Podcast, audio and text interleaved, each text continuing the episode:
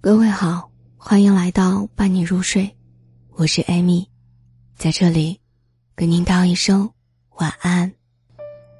我换了新的出租屋，是和一个女孩合租的，地段不错，治安很好，沿路有明亮的灯，和你的声音一样有安全感。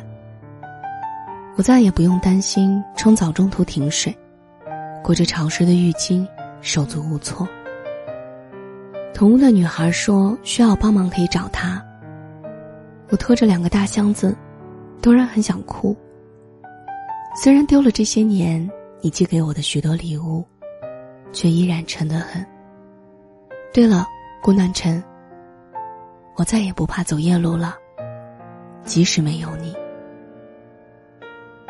异地五年，每一次见面都恨不得把所有的时间都留给彼此。我忘了我们是第几次吵架，连面对面的资格都没有，只是冲着手机生着闷气。我盯着对话框，不知道该写什么。上面已经有十三条你没有回复的消息。明明知道我患得患失，明明知道我缺乏安全感。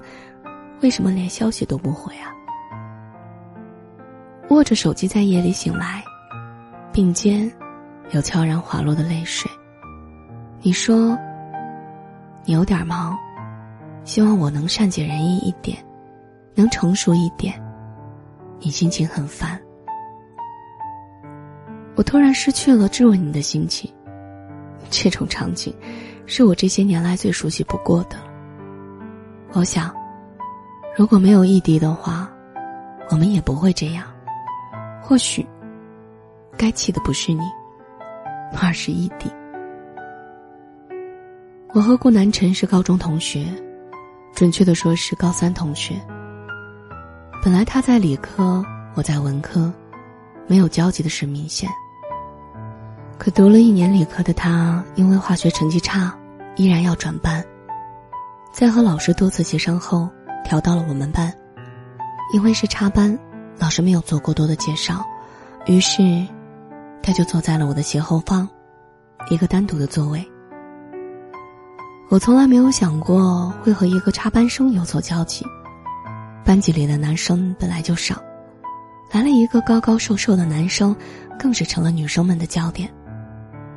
课间有人问他的名字，恍惚间，我没有听清他的名字。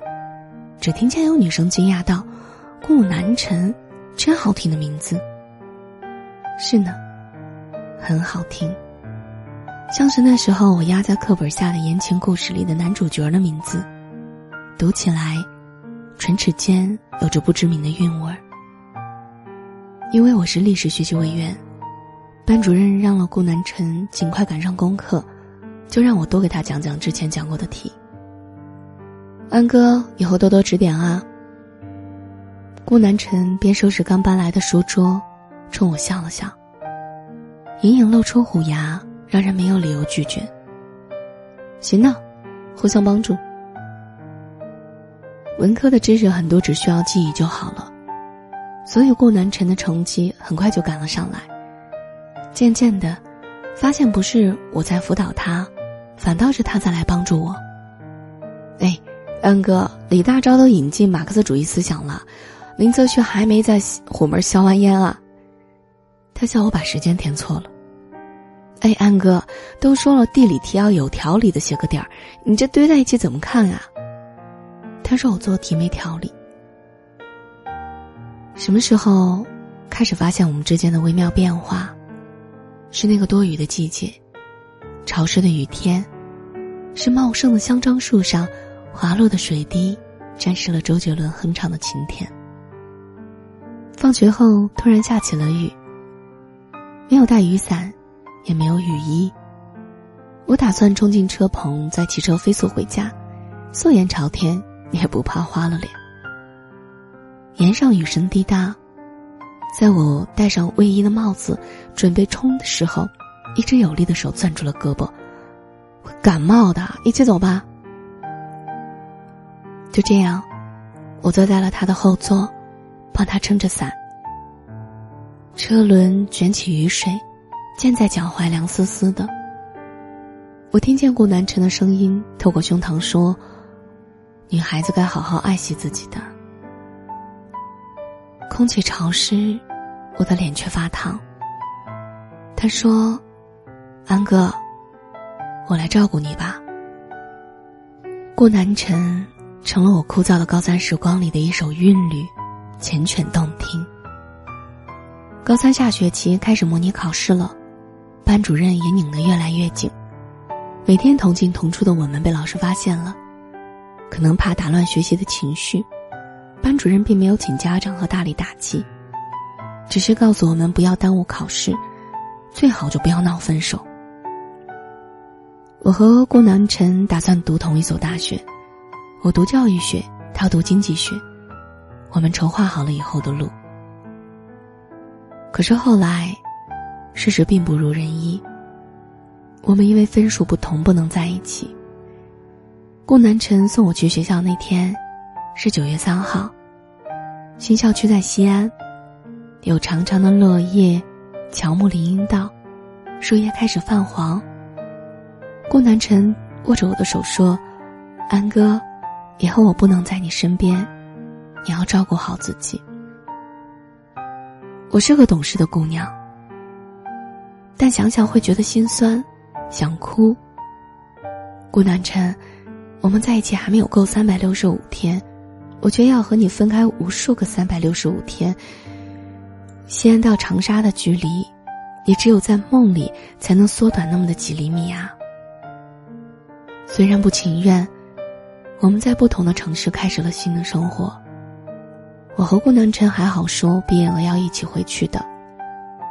室友来自四面八方，两个单身，两个同校，两个异地。我和另一个异地的妹子自然很有共同话题，我们都用手机维持着坚固的爱情。大一跨年那年，社团要组织聚餐，其中有一个男生在酒后冲我笑了好久，在我毛骨悚然的同时走了过来，顿了顿对我说：“安哥，其实一开学我就注意到你了，做我女朋友吧。”我突然想起了顾南辰那句。安哥，以后我来照顾你吧。很想哭，矫情的莫名其妙。我告诉他我有男朋友了，男生却不依不饶，借口吧。我看你每天都和室友在一起，我异地恋不行吗？我嗓音提高了两分贝，周围的同学开始聚拢了过来。我尴尬的推开了人群，走出房间。也不知道自己为什么表现的那么的敏感。很想听顾南辰的声音。电话通了，不是我期待的声音，一个生涩的男生告诉我顾南辰喝多了，现在睡着了。我就像个旅人一般醉倒在了西安的街头，一夜无眠。早晨收到了顾南辰的道歉消息，我说：“我理解你，可是。”我想见你。那头沉默了很久，说：“假期就能了，再等一段时间吧。”端午学校放假，我决定去见他。带好了新买的衣服和刚取的车票，我在西安站里满心欢喜。因卧在上面，我费力的爬了上去。夜里听见列车前进的沙沙声，每到一个新地方。我就会给顾南辰发信息，守着时间，丈量感情，痛苦而甜蜜着。车到站是凌晨，我远远的看见了站在出口的顾南辰，张着双臂揽我入怀。他早就安排好了住处，我和他谈我在学校的见闻，他和我讲他最近的打算。有时候只是静静的看着彼此。然后就默契的笑出了声。临走时，我坚决不让他送。这是我们异地恋以来不变的一个铁规则。因为，我怕我自己心软，见不得分别。如果他在我身后，我定会哭着不肯走的。顾南辰说：“安哥，照顾好自己，我会想你的。从什么时候起，我们之间发生了变化？是顾南辰不能及时回复消消息的时候，还是我接连不断的抱怨？还是受够了机械化的早安晚安？最心酸的，是需要陪伴的时候，身边却空无一人。室友和异地的男朋友闹分手，我给顾南辰打电话问他：“我们会好好的吧？”“ 会的。”他含糊其辞。顾南辰有时候会消失在我的手机里，然后说自己一直都在，怎能相提并论的？你只是在你的时空里啊。最后一次吵架是在情人节的前一天，我说。室友都出去过节了，留我一个人孤寡老人留守。哎，郭南辰，你就不能来看看我啊？对方沉默了很久，然后说：“安哥，我最近在忙一个论文，你也知道，我要把握住这次机会。你也知道我们的情况，你理解我一点，成熟一点。我们都快毕业了，那你忙吧。”我关机后独自吞泪。都说不能当着手机说分手，可我们还是说了。他说他不想失去我，可是太累了。我说我们先彼此冷静一下吧。长久以来的隔阂，终归是一个拥抱解决不了的。后来，我们面临毕业。我在当地的一家小公司做了安分的小职员。没有朝九晚五的生活，常常加班到深夜。恍惚间，会想起顾南辰。而顾南辰收到了外企的工作邀请，留在了长沙。我们都没有兑现当初回家乡的诺言，终究没有熬得过异地恋。过了读书那几年，还有工作的这几年，我甚至不确定我们的未来能否排除物质。勇敢的走在一起。郭南辰发了新的朋友圈儿是我当初让他换的壁纸图片。他说：“或许，相见不如怀念，各自安好，就是最好的结局。”看到微博上发有关于异地恋的视频，我不敢点开，因为我害怕自己会泪崩。异地的人最期待的是相见，而最心酸的也是离别。最想要的是能拥有一人一门，一切悲欢都能够呈现给彼此，而不是冲着手机像个傻瓜一样的宣泄着表情。我们终究没有在一起。就像你说的，或许分开才能各自安好。可是那些年我那么的喜欢你，连异地恋都可以忍受，所以。如果你正在异地恋，一定要好好爱彼此。我们一路走来，真的很不容易。这里是伴你入睡，我是艾米，在这里，跟您道一声晚安。